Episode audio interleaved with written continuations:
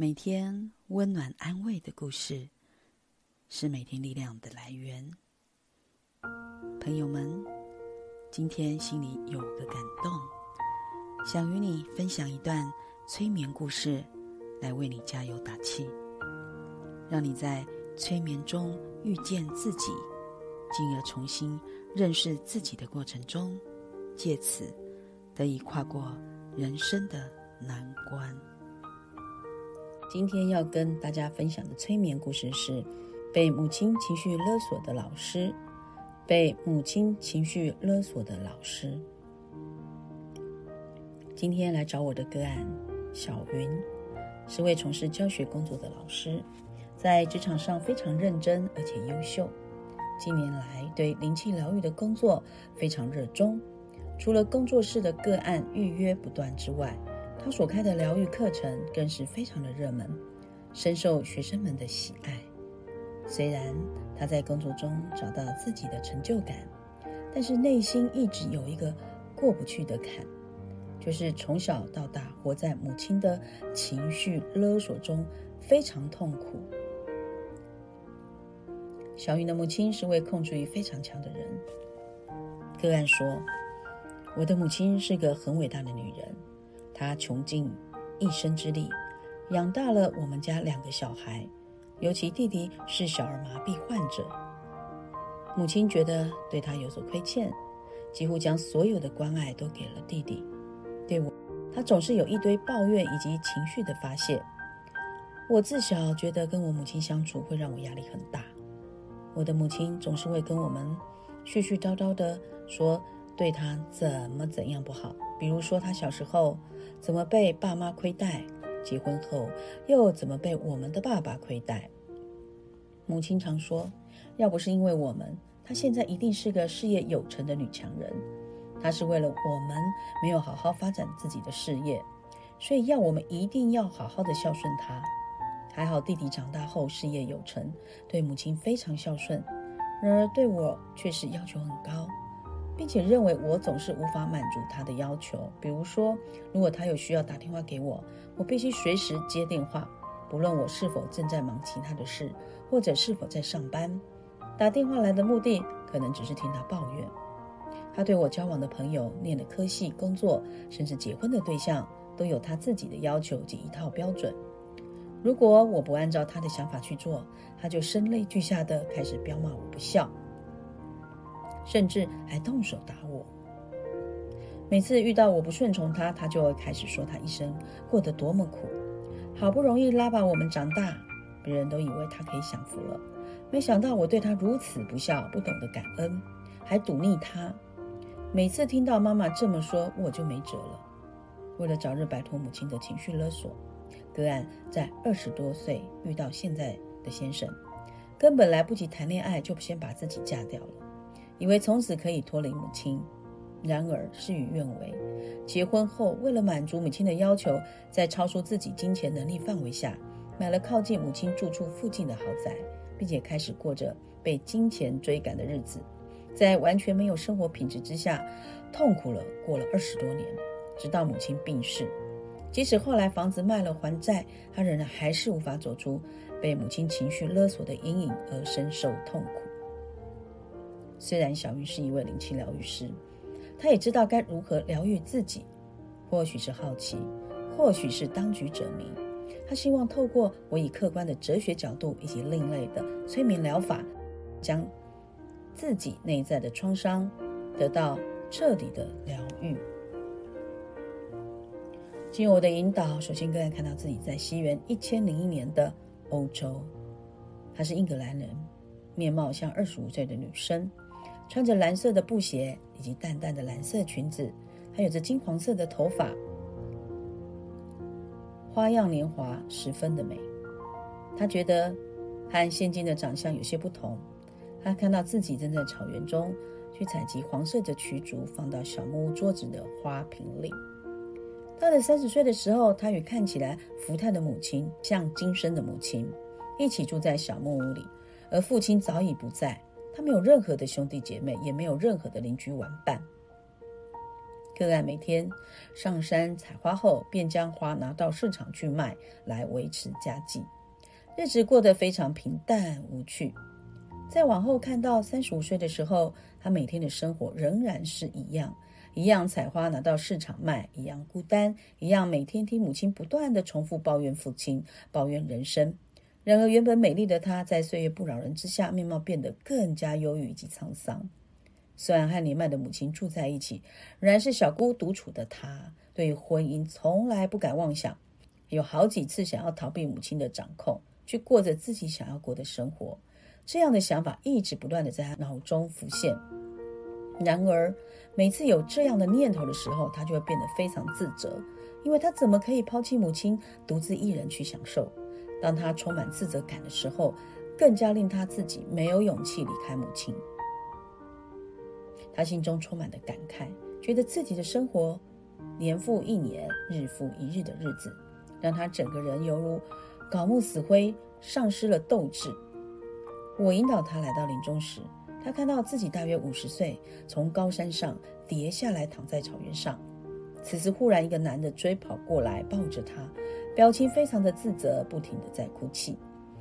这个男生跟他年纪差不多，仔细一看，很像今生的先生。原来这位男士啊，其实一直默默的爱他以及关心他非常多年了。原来他是他的邻居，可惜当时他并不知道。我问个案为什么这个男生不追求她呢？个案回答说，当时他完全无意愿被追求，导致那位男士迟迟不敢行动，只能默默的暗恋她，关心他。个案回忆临终前，他一个人独自跑到山上大叫，他听着回音宣泄自己的情绪。接下来一个场景就是跳下来躺在草原上死亡。我问他为什么要选择自杀来结束一生？原来呀，柯安的父亲在他十几岁的时候就搭船离开了他们。父亲的样子呢，看起来是有点胖，感觉上非常的慈祥，年纪大概四十多岁，像今生的父亲。不知情的母亲以为父亲坐船出港是为了要出国做生意，殊不知原来父亲是因为无法长期忍受母亲的控制及压力，不想和母亲继续一起生活，才会选择离开他们。虽然他并不想抛弃女儿，但是为了自由，他还是选择离开，并且从此再也不回来。母亲等了多年没有父亲的讯息，从此常常和个案抱怨，并拿他出气，觉得他的人生都是因为有了他，父亲才会抛弃他。个案觉得那时的母亲对待他的方式和今生对待他的方式态度非常的像。由于父母亲长期的感情不睦，影响他对婚姻的看法，对感情他觉得特别没有安全感。他开始同情母亲，觉得被父亲遗弃很可怜。从此他不敢违逆他的母亲，更不敢追求自己的幸福。父亲抛弃了母亲的过错，全部当成是自己的责任。由于母亲长期的苦闷，让他的身体衰老的特别快。没多久便因病过世。原本以为个案在母亲过世之后，终于可以脱离母亲，并开始追求自己的幸福，想不到他反而因为压力释放、责任已了，选择结束自己的生命，甚为可惜。此时我问他：“如果你的母亲出现在你的面前，你会和她说什么？”他悲伤地告诉母亲说：“妈，我知道你内心很苦闷。”父亲并没有死，是因为不想被你掌控而离开了我们。其实我知道，并没有去揭穿，因为我看到你很苦闷，但是又无法帮助你。如果你可以对我发泄，让心情好一点，我可以让你发泄，没关系。然而，此生我们封闭了自己，没有朋友，一生孤独，我觉得很痛苦。如果人生可以重新选择，我不要选择这样的关系以及结果。我问个案此生有什么遗憾？个案说：“我遗憾人生其实有许多的可能性，可惜我没有选择。或许我可以和那位男士结婚，共同抚养我的母亲，生小孩，让母亲含饴弄孙。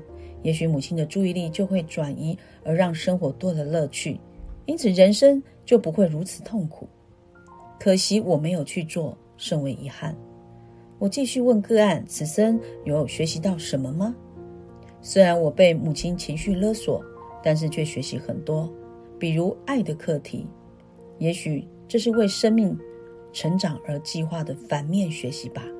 所以此事让我学习到爱，要如何有智慧的爱自己，还有爱别人。如果我没有智慧去爱，那么会造成彼此的痛苦。所以，我们的人生若是缺少某样事物，向外寻找不到的时候呢？或许我们可以向内寻求这个经验，正是学习它的这个价值以及意义最好的方法。由于个案，在外在的世界。觉得缺乏爱，也就是透过催眠的内省，让他找回自己爱的能力。他不仅对爱有了全然的理解，也因此对自己也有了全然的认识。所以，从灵魂的角度来看，这些学习过程中必然的痛苦是短暂的，然而他所带来的智慧却是永恒的。接着，个案看到自己的灵魂往上飘。他看到大天使 Michael 以及观世音菩萨、耶稣来迎接他。大天使 Michael 长得像战士，他笑着说：“欢迎你回来。”他看到自己变成一个很帅的战士天使，叫做阿拉木汗。大天使 Michael 带他去天国，天国长得像一个银白色的圣殿，天父以及许多天使都在那里等着他。他看到天父全身发出金黄色的光芒，非常亮眼。天父手中拿着权杖，头戴着冠冕，告诉他说：“孩子，你回来了。”又说：“你到人间是为了要学习爱。你已经体悟到，其实人生可以有更多的智慧的选择，可惜你没有选择，所以你还需要再来一次，再来人间学习。”于是没有多久，个案又继续回到地球转世，来到了台湾。个案小云，今生在母亲的肚子里没有特别感觉，她和弟弟是一对双胞胎。此生她觉得是要来学习爱的课题，因为弟弟身体不好，父母为了照顾弟弟，只好将他送到姑姑家寄养。小学时期，个案在学校成绩非常优秀，并且具有领导能力。由于个性活泼外向，很像男孩子，所以特别喜欢和男同学一起玩，不喜欢和女生玩。唯一女性的好朋友是他的邻居，他是天生的意见领袖，总是有许多意见和想法，有时候又像是诸葛亮，充满许多令人想不到的点子以及策略。男同学们总是喜欢听他的。总体来说，他其实拥有一个快乐的童年。可是到了国中时期，搬回自己的家。小云的个性开始变得多愁善感，主要是因为母亲个性捉摸不定，非常情绪化。她在国中的功课普通，喜欢看课外读物，尤其是小说。由于呢是念女校，因为不喜欢女生，所以没有什么朋友。进入高中时期也不快乐，心中一直觉得很孤单。只有一位女性好朋友，就是小时候那位邻居。很快的，格兰到了大学时期，认识了几个男生朋友。当时有人追他，但是他自己都并不想要。直到有一位男同学一直默默的关心他，但是他还是没接受。后来就无疾而终了。印象中，结婚前好像没有在谈恋爱，即使是现在的老公。我问他为什么这么说呢？因为个人认为。在他母亲的强势控制下，使他生活过得很痛苦，什么事情都要干涉。他为了要早点脱离母亲，遇到当时正想追求他的先生，就像茫茫大海中一只精疲力尽的瞎眼乌龟遇上了救命的这个有孔的浮木一样，连恋爱都没有就急着想嫁给他。由于没有在母亲的安排下所认识的对象，可想而知，不是母亲满意的类型。因此强烈的反对，甚至还因此打他。当时二十六岁又好胜个性的小云，也不是省油的灯。母亲越反对，她越要嫁。只有在亲友的劝说下，母亲才答应婚事。先生呢是个案的初恋，结婚之后刚开始相处不错。小云原本以为可以脱离母亲后，啊，嫁给了这个她的先生。想不到，不但没有脱离母亲，反而是噩梦的开始。结婚后，小云和先生在台北市郊买了一栋房子，品质还不错。先生是建设公司的员工，小云则是代课老师，日子过得平淡幸福，假日还可以全家出游。想不到母亲嫌弃小云的先生太穷酸，觉得他们住的地方没水准，不断的夸赞弟弟赚钱买豪宅。后来经过母亲不停的游说，个案不敢违背，只好向母亲借了四百万的头期款，买弟弟附近的房子。想不到噩梦正式开始进行。首先，先生是建设公司的主管，做事很有原则，因为看不惯公司偷工减料，因此和老板起了争执。后来，先生被老板解雇，为了怕小云担心，先生每天假装出门上班，将近半年，直到有一天。小云有时打电话到先生的公司去找先生，才知道他早已经离职半年了。他对先生既心疼又生气。母亲得知后，就叫先生去弟弟的投资公司上班。先生为了想要多赚点钱，和弟弟借了好几千万来玩股票。刚开始股票是有赚钱，后来输了一屁股债才结束。小云每天不停的兼课，除了每个月要还母亲十万，还要养小孩以及生活开销。这样辛苦熬过来，搬去母亲住家附近已经二十年了，没有一天有好日子过，还要每天照顾父母，身心俱疲。有父母是分开来住的，因为父母感情不好，母亲要父亲去住养老院，自己和弟弟住，所以孝顺的他为了照顾父母，常往两边跑。由于蜡烛两头烧，让个案的身体更加疲惫。因为个案小云呢，既要照顾家庭，又要照顾父母，还要工作养家还债，完全没有任何的生活品质之下，母亲不但不体谅，反而责怪他。母亲说：“要你搬到天，我不是要你去上班，是希望你就近照顾我。”个案听完总是委屈在心，没有人可以体会。小云早上其实都在陪伴母亲，但是害怕孤单的母亲总是不满足。有一次，她实在受不了母亲无理的谩骂，竟然回嘴说：“你以为有房子住就可以不用开销了吗？”母亲听完，火大骂他：“先生是没有能力的男人，无法养家，甚至还亲自打电话给个案的先生，破口大骂他是没用的男人，导致先生从此和母亲断绝来往。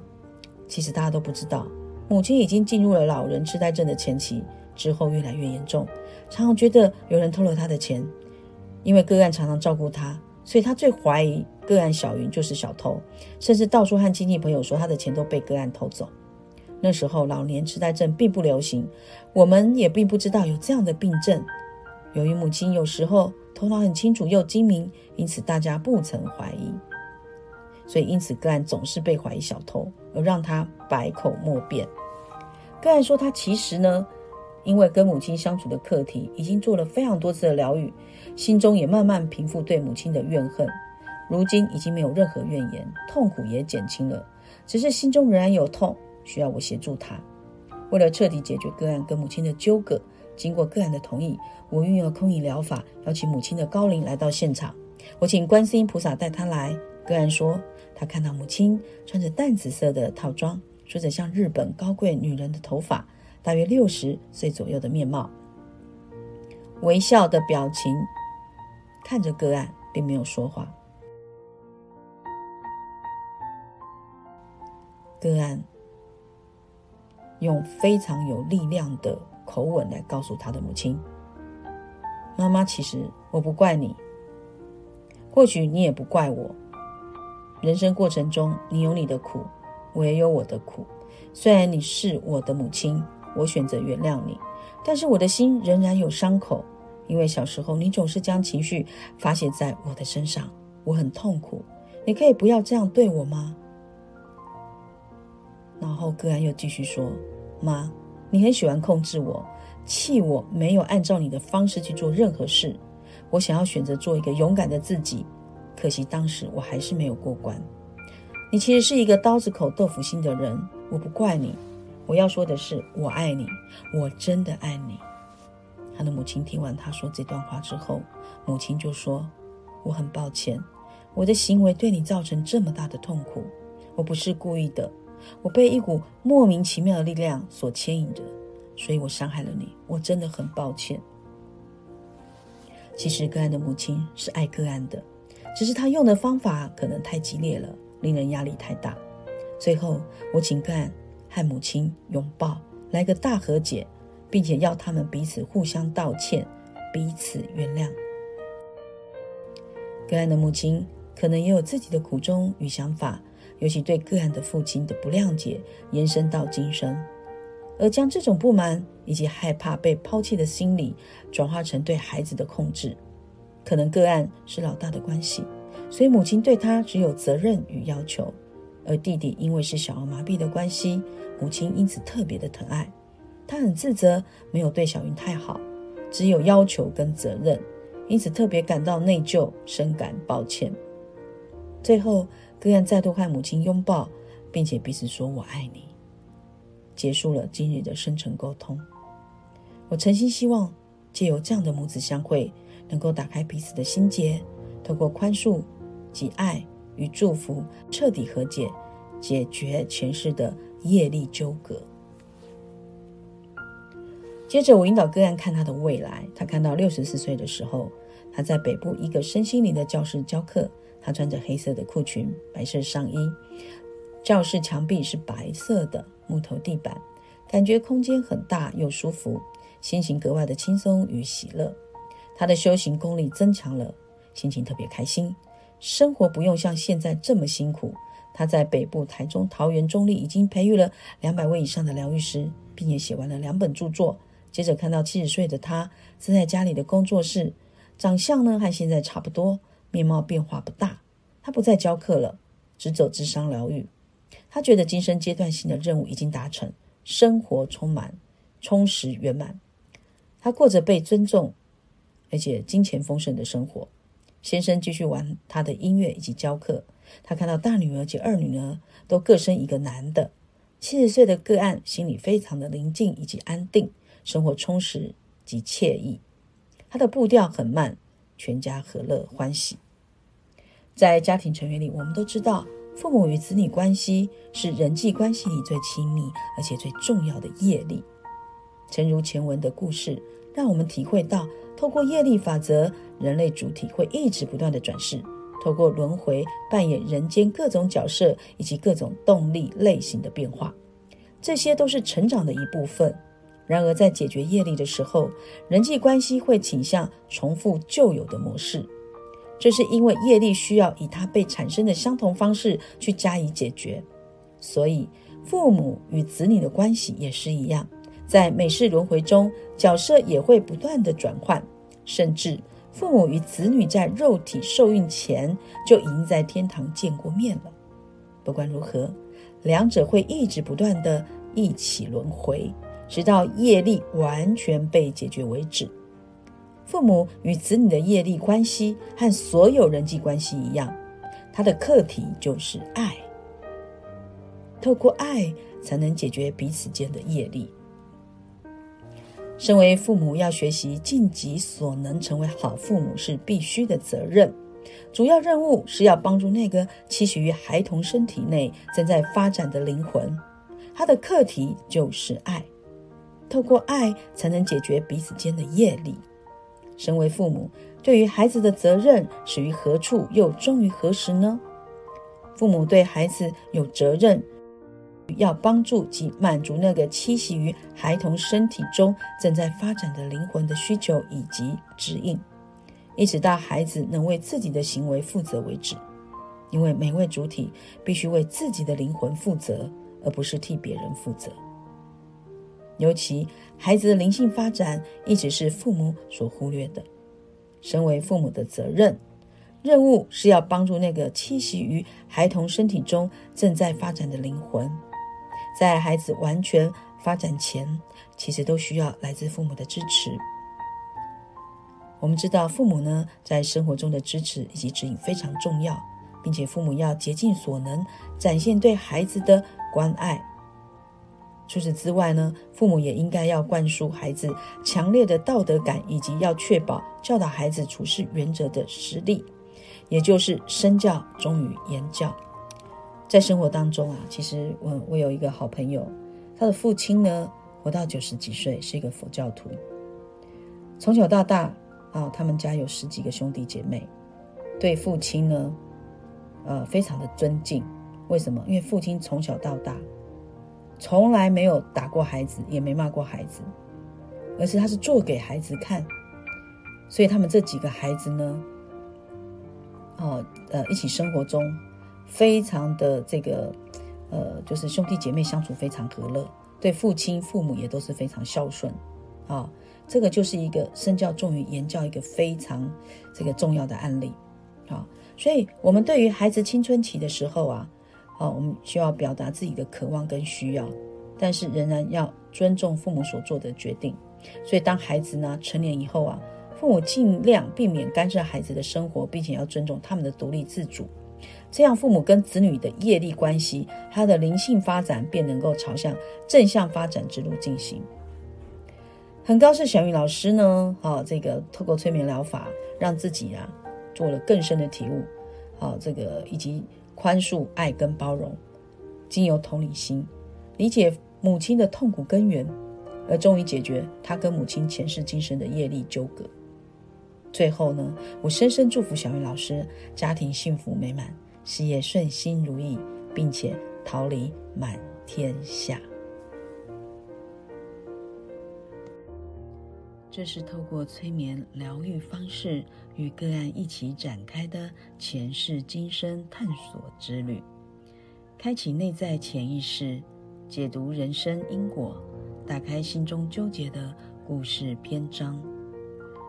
如果你听到这里，感觉对你也会有一定的帮助，或者是想对自己有更进一步的探索，都欢迎你来预约我们的服务，透过催眠疗愈。来了解前世今生与自己的对话。喜欢玉婷的朋友们，欢迎您到王玉婷疗愈师的官网，或者是到 YouTube 点赞、分享、订阅哦。这里是玉安阁工作室，我是王玉婷疗愈师，我们下次见。